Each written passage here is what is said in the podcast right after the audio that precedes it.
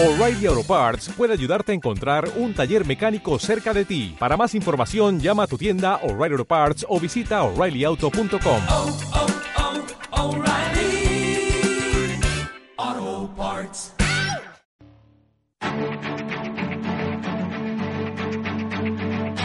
En Capital Intereconomía, el consultorio de bolsa.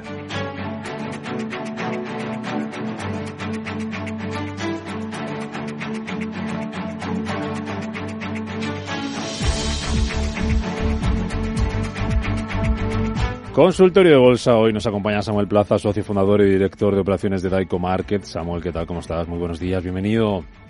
Hola, muy buenos días, ¿qué tal? Bueno, ¿cómo lo estás viendo? ¿Cómo estás viendo la, la sesión de hoy y las anteriores? La continuidad que lleva el mercado, el ritmo que lleva el mercado.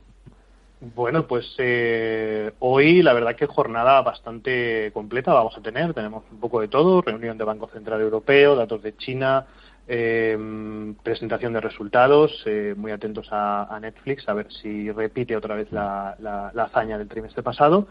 Y bueno, y coronavirus. Eh, la verdad es que estos días lo, es lo que estamos viendo. Lo que, lo que sí nos ha preocupado eh, esta semana ha sido la, la sesión del lunes, eh, sobre todo del, eh, del Nasdaq 100, que tuvo una vela diaria un poquito fea, un patrón envolvente. Eh, y bueno, yo creo que esto es eh, relativo, pues eso, ¿no? Que los inversores están un poco escépticos en, la, en cuanto a la presentación de resultados para, para este trimestre. Y yo creo que mucha gente está empezando ya a salir ante pues ese posible bache que vamos a tener durante eh, la presentación de resultados. Al fin y al cabo, eh, llevamos hablando de esto eh, varios meses, desde que empezó toda esta pandemia. Sabíamos que este trimestre, esta presentación de resultados que toca ahora, iba a ser muy complicada, ¿no? de las más complicadas que, que, que recordamos. Por tanto, creo que hay bastante escepticismo, hay bastante prudencia en este momento y la verdad que los gráficos técnicos nos están mostrando esa, esa realidad. ¿no? Por tanto, en cuanto a las tecnológicas, eh, no creemos que vayan a tener un mal comportamiento, que vayan a tener unos malos resultados, pero sí quizás no estén por encima de lo por encima de lo esperado. Entonces, eh, pues bueno, vemos ese escepticismo sobre todo en la parte tecnológica, que están muy sobrevaloradas en este momento, ¿no? A raíz de todas esas subidas que se están produciendo, porque ya sabemos que el dinero no, no desaparece, sino que cambia de unos sectores a otros y prácticamente muchísima muchísima cantidad de todo este dinero invertido se ha ido directamente a las tecnológicas, haciendo incluso que las cinco grandes tecnológicas ahora mismo tengan un peso muy muy importante dentro de, lo, de los índices americanos, de más del 20%.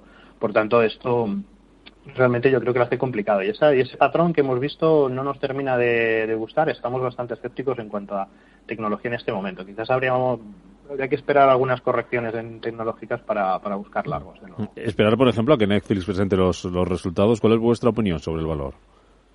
Eh, pues bueno, es un valor que sorprendió mucho el trimestre pasado. Bueno, sorprendió evidentemente pues debido a, a la fase de confinamiento pues era evidente ¿no? que todos nos íbamos a enganchar a, a Netflix, muchísimos nuevos suscriptores. Eh, pero bueno, vamos a ver si repite eh, otra vez, porque ellos mismos incluso lo comentaron, ¿no? que esos resultados pues no, no eran los normales, no eran los esperados, estaban muy por encima de lo que ellos consideraban en aquel momento y que el coronavirus ha provocado esa situación. Ahora bien, estos resultados seguramente estarán eh, en esos mismos términos. El problema es si mantendrá esos resultados durante los próximos trimestres. De hecho, creo que el mercado no está haciendo la lectura tan importante de los resultados que se van a publicar de este último de este, de este trimestre porque eh, realmente lo que estamos eh, todos sabemos que no van a ser eh, en líneas generales buenos resultados y se está dando digamos más importancia a las perspectivas hasta eh, finales de eh, lo que puede ocurrir durante el tercer y el cuarto trimestre de este año ¿no? hasta finales de, año por tanto yo creo que sí le pondría un poquito más de, de importancia o intentaría ver ese mensaje que nos pueda dar, por ejemplo, en este caso Netflix, para los próximos eh, trimestres, no tanto eh, este trimestre o el anterior debido a esta, a esta situación que estamos viviendo todos. ¿no? Por tanto, eh, ese es nuestro pensamiento en cuanto a Netflix. Ha tenido una fuerte subida debido a lo que eh, ha ocurrido, evidentemente, pero se, lo que no tenemos claro es si será capaz de mantener eh, ese crecimiento, sobre todo en suscriptores, durante los próximos trimestres. Mm. Porque todo, evidentemente, volverá a la normalidad. Vamos con los oyentes. Vamos a dar los teléfonos 91-533-1851, 91-533-1851. El de WhatsApp para mensajes de texto de audio 609-224. 716 609 224 716. Empezamos con Roberto. ¿Qué tal Roberto? Buenos días. Hola, buenos días. En primer lugar, enhorabuena por el programa. Quería preguntar al analista sobre tres valores, si es el posible. Liberbank, las tengo compradas a 0,16, de óleo, compradas a 0,22 y Aircross compradas a 2 euros. ¿Cómo la ven a medio plazo? Muy bien. Muchísimas Muchas gracias. gracias a usted. Vale, vamos a ver, comenzamos, si te parece, por eh, Liberbank, que bueno, pues eh, como prácticamente todo el sector eh, bancario en este en este momento, ¿no? Por tanto, pues bueno, un nivel de resistencia, creo que el Liberbank muy clave, muy importante, en la zona de resistencia de los 0,18, 0,19, eh, Sí, o no sé si nos eh, estás escuchando, Samuel. Si te tenemos por ahí, vamos a intentar recuperar la, la conexión con Samuel, que no sé si nos eh, ha cortado. Es consultorio de bolsa, les recuerdo las formas de contacto 91 533 18 51, el número de WhatsApp 609 224 716, números que son válidos también para nuestro consultorio de fondos de inversión, como cada día de lunes a jueves a partir de las once y media de la mañana, en el que además de hablar hoy con Vicente Baró, vamos a hablar de cómo está la, la actualidad y el panorama de los fondos de inversión, vamos a hablar con Fernando Luque, que es editor de, de Morningstar. Samuel, ¿te tenemos por ahí? Hola, buenos días. Nos habíamos quedado ¿Sí? así a, medias, sí, no sé, no, no. Sí, No sé, eh, no sé. sé, no sé, no sé qué ha pasado, Pues nada, sinceramente. aquí estamos de nuevo. Estábamos con uh, Liberbank, con Deolo y con Aircross, que nos preguntaba el, el oyente, así que recapitulamos, porque no sé cuándo hemos dejado de, de o los oyentes han Sí. dejado de escucharte Bueno, y, retomamos de- rápidamente. Empiezo del principio. Una, pues como te comentaba, ¿no? En el caso de, en el caso de Liberbank, eh, como el resto del sector bancario, consideramos. O sea, tiene un nivel de resistencia muy importante, la zona de los eh, 0,1820 aproximadamente, y pues eh, evidentemente hasta que no hasta que no supere ese nivel de resistencia no consideramos que, que Liberbank sea un título que haya que, tener. Evidentemente, si ya tenemos comprado, pues lo lógico sería eh, mantener. No consideramos que eh, en este momento pues eh, Liberbank pueda romper de nuevo los niveles de soporte que tiene en la zona de los 0,11 y 17. Por tanto, yo mantendría de momento ese, ese título a la espera de esa ruptura que podemos que se puede producir en la zona del 0 eh, de 0,19 y a partir de ahí ya pues si tenemos eh, niveles eh, de proyección pues más altos hasta la zona de 0,27 por ejemplo. Mm.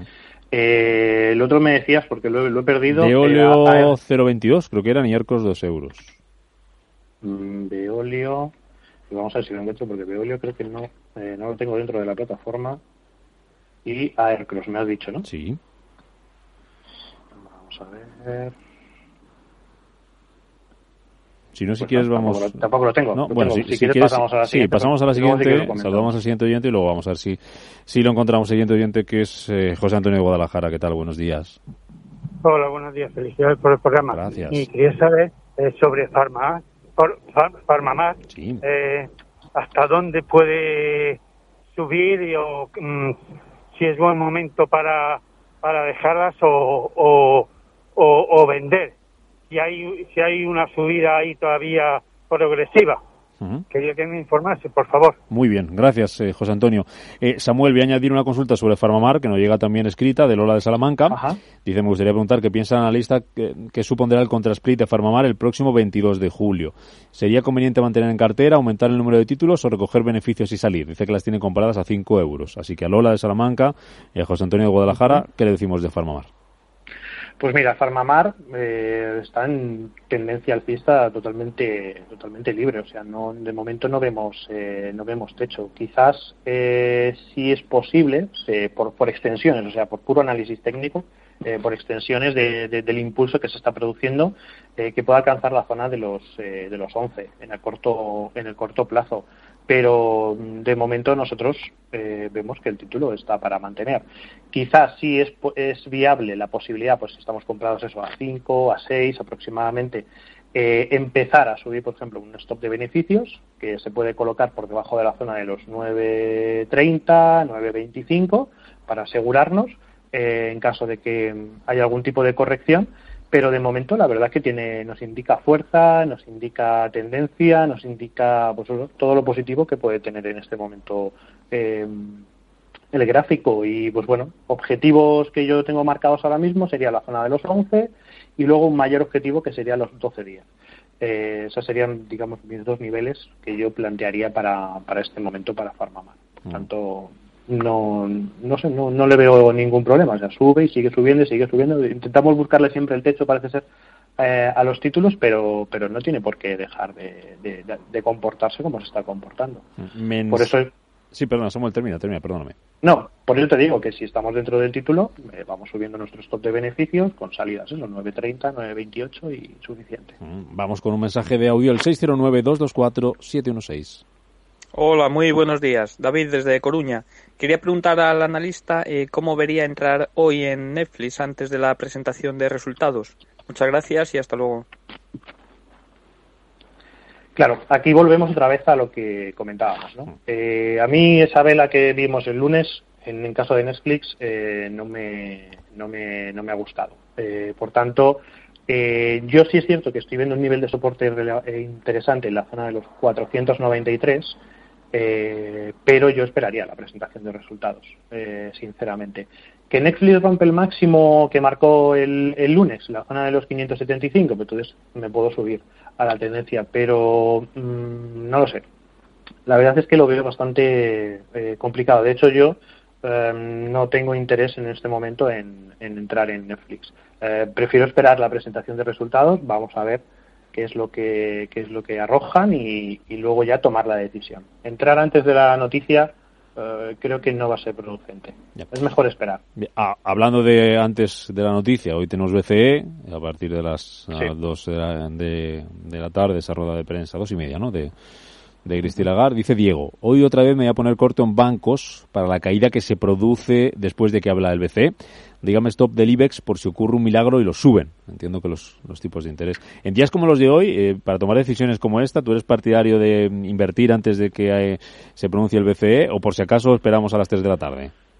Pues mira, yo nunca. Eh, yo prefiero esperar, Mm. ¿vale? Eh, hace unos sí, eh, prefiero esperar. Eh, la verdad es que yo en, en alguna ocasión, por, por intentar eso, ¿no? Por intentar posicionarme por delante del mercado, anticipándome a un movimiento, a una noticia y demás, me lleva algunos sustos. Esto es algo que todo el que se dedica un poco a la inversión, pues siempre en algún momento le, le ha ocurrido y sustos importantes. Y, y yo aprendí esa lección hace muchos años de que eh, prefiero siempre dejar que pase la noticia y después de la noticia hacemos las valoraciones que tengamos que hacer cuando tengamos la información completa. Eh, posicionarse por delante eh, o por, eh, de cualquier noticia, de cualquier evento relevante, considero que, que no, es, que no es viable. Eh, para mí, por lo menos, esa es mi experiencia. ¿eh? Nunca me ha ido bien cuando he intentado Mm. posicionarme por delante de lo que de lo que venía en, una, en un dato macroeconómico, Brexit, elecciones de Estados Unidos, todo este tipo de cosas, o declaraciones de, de Mario Draghi, eh, sobre todo. Eh, entonces, no, no, a mí, a mí nunca me ha ido bien. Por tanto, mi consejo siempre es ese, esperar y después reaccionar. Pero por si acaso, ya que Diego dice que se va a poner corto en bancos, ¿qué stop del IBEX le damos? Para- el para- stop del IBEX está por los Entiendo- entiendo que para cortos, claro. 7.140. Eh, bueno, si es para si es para cortos, a ver, el IBEX tiene dos, dos niveles importantes. Un nivel de resistencia clave, que son los 7.600, que son los niveles de resistencia que se han eh, producido estas últimas eh, estas últimas jornadas, y el nivel de soporte clave son los 7.140. Eh, por tanto, eh, si va a corto, pues evidentemente por encima de la resistencia, los 7.600, si va a largo, pues por el stop por debajo de los 7.140. Mm. Eh, voy a saludar muy rápido, en 20 segundos, a Jos- a José Antonio de Guadalajara, que le tengo ahí, que nos llamaba antes preguntando por Farmamar. José Antonio, hola de nuevo.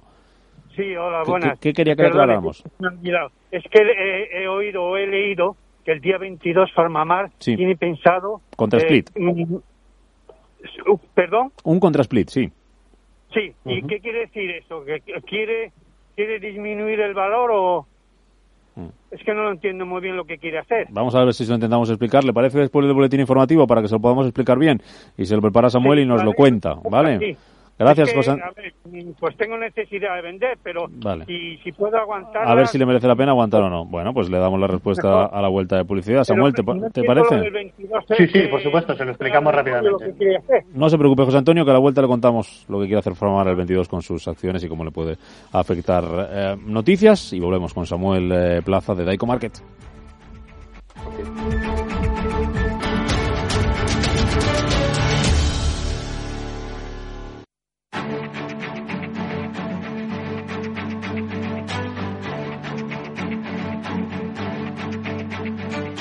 En Capital Intereconomía, el consultorio de bolsa.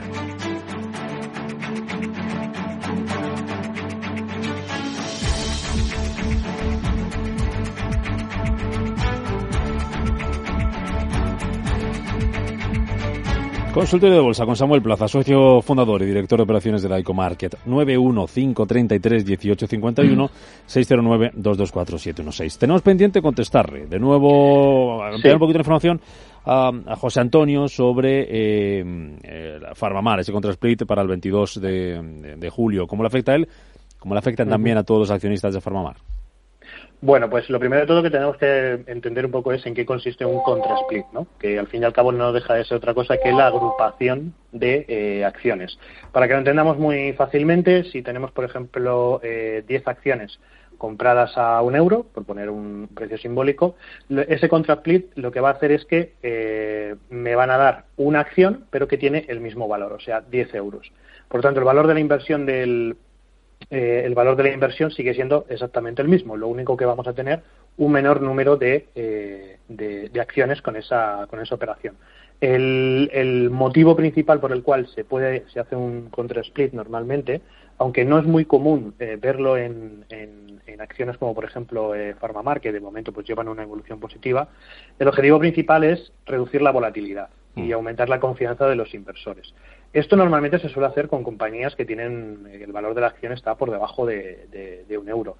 Pero bueno, eh, si Farmamar ha anunciado ese contra split, la gente debe saber que si tenía 10 acciones compradas, por ejemplo, eh, a un euro, pues ahora van a tener una acción comprada a, a, a 10 euros. Simplemente tiene que hacer esa, esa regla. Habría que entrar directamente a ver en qué, en qué eh, concretamente va eh, eh, cómo va a aplicar ese control split eh, Farmamar, que en este momento lo, lo desconozco, pero bueno, en principio eso no tiene por qué eh, afectar de forma directa al inversor, que si has hecho una inversión de 2.500, 3.000 euros en acciones, vas a tener exactamente el mismo, eh, esas acciones que, que vas a tener van a tener exactamente el mismo valor eh, nominal. Pero bueno, el objetivo principal es ese, reducir, eh, yo creo que la, la volatilidad del, del, del título y generar pues una, una mayor confianza. Por tanto, pues bueno, eh, la cotización eh, no tiene por qué no tiene por qué eh, variar excesivamente y al contrario, ¿no? Lo que, lo que Lo, lo debería que sí va a cambiar es que- el precio, ¿no? El precio sí va a cambiar, el número de acciones que cada inversor va a tener también,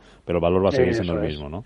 El valor va a seguir siendo el mismo, exactamente el mismo. eso es. Pero bueno, si el oyente tiene esas dudas o esa inquietud, porque también ha comentado ¿no? que tiene esa necesidad de salir de, de Farmamar, pues eh, yo le daría, un do- eh, si necesita salir, que salga.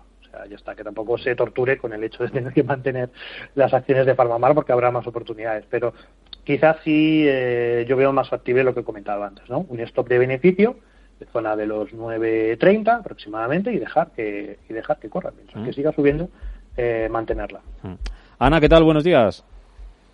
Hola, buenos días. ¿Qué tal? Gracias por el, por el programa. Yo quería preguntar por EBI, EBAI, perdón, por Sí. EBAI, por IAG y por Grifols. A ver cómo lo ve el analista. Gracias. eBay, y Grifols. Gracias, Ana.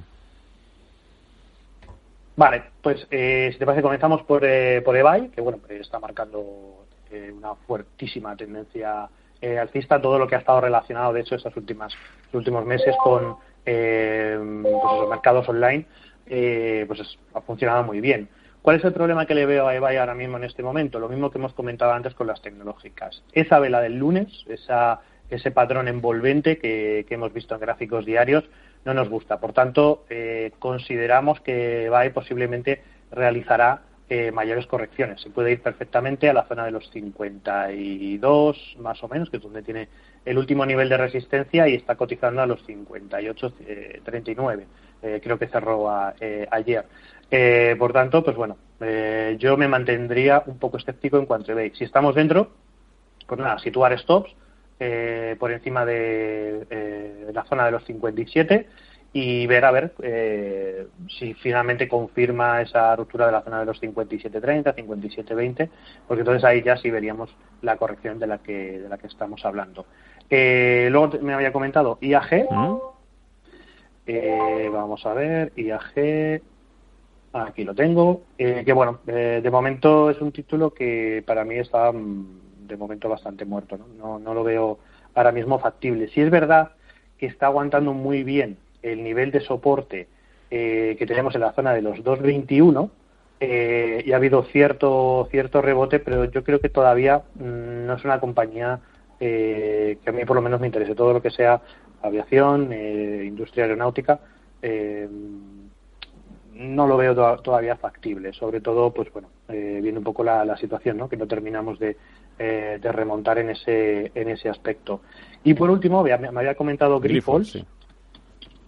Eh, en el caso de Grifols sí lo veo muy muy interesante porque eh, de hecho estamos eh, planificando eh, introducir nuevas operaciones de compra en la zona de los 26.87, 26.43. Ese nivel de soporte en el que nos encontramos ahora creo que es eh, muy eh, muy interesante para, para entrar. La tendencia eh, que tiene en este momento Grifols es una tendencia muy fuerte. Es de los pocos títulos que, que, bueno que parece que se están manteniendo con cierta salud dentro del eh, dentro del IBEX y nos gusta. En principio Grifols no vería ningún problema para buscar operaciones de compra entre la jornada de hoy y jornada de mañana en la zona de los entre los 27 y los 26.50. Venga, vamos con dos consultas de, de WhatsApp. Una es Alberto de Salamanca, que nos dice que Mm. le gustaría preguntar por Berkshire eh, Hathaway, ticker BRK, eh, si está en buen momento para entrar. También por Workhorse, ticker eh, WKHS. WKHS. Dice, está pendiente de que le concedan la concesión para hacer furgonetas eléctricas, si pudieras hacer un análisis fundamental y técnico. Y Vicente de Valencia, Telefónica, compradas a 3,99. También nos preguntaba por IAG a 2,89, pero ya hablamos ahora de IAG. Así que nos quedamos con Telefónica a 3,99. Berkshire, Vale, por Workhorse y Berkshire, Telefónica. eh, pues bueno, eh, de momento no lo veo claro en, en- de buscar entradas en, en Berkshire porque eh, no consigue superar el nivel de resistencia de la zona de los 194 dólares y luego tiene otro nivel muy importante, que digamos que para mí es eh, la clave del, del título, que es la zona de los 100, eh, eh, no, perdón, la zona de los 200 dólares aproximadamente. Intentó romper ese nivel clave de los 197 aproximadamente, pero bueno, otra vez volvió por debajo de, lo, de, de ese, de ese mismo nivel. Entonces, ahora mismo Versailles mm, no me, no me gusta, está muy lateralizado, eh, hay mucha volatilidad, el precio todavía permanece por debajo de la media de 200 sesiones, eh, no lo veo eh, de momento interesante. Eh, luego en el caso de Workhorse, eh, pues bueno, es un título que hemos visto que ha tenido muchísima volatilidad desde prácticamente del mes de, del mes, principios del mes de junio, ha tenido una subida espectacular, cotizando como estaba, por ejemplo, en la zona de los tres, sí, la zona de los tres dólares aproximadamente, se nos ha ido hasta la zona de los 22. Por tanto, la revalorización ha sido tremenda. Para buscar operaciones, en este, en este caso, eh, a mí me gusta utilizar eh, lo que denominamos como una- una- un retroceso de Fibonacci e intentaríamos buscar eh, la zona del Fibo 38. O sea, eh, ahora mismo eh, esa zona de soporte que ha marcado muy bien en la zona del 38 del Fibonacci coincide con el nivel de precio de los 15.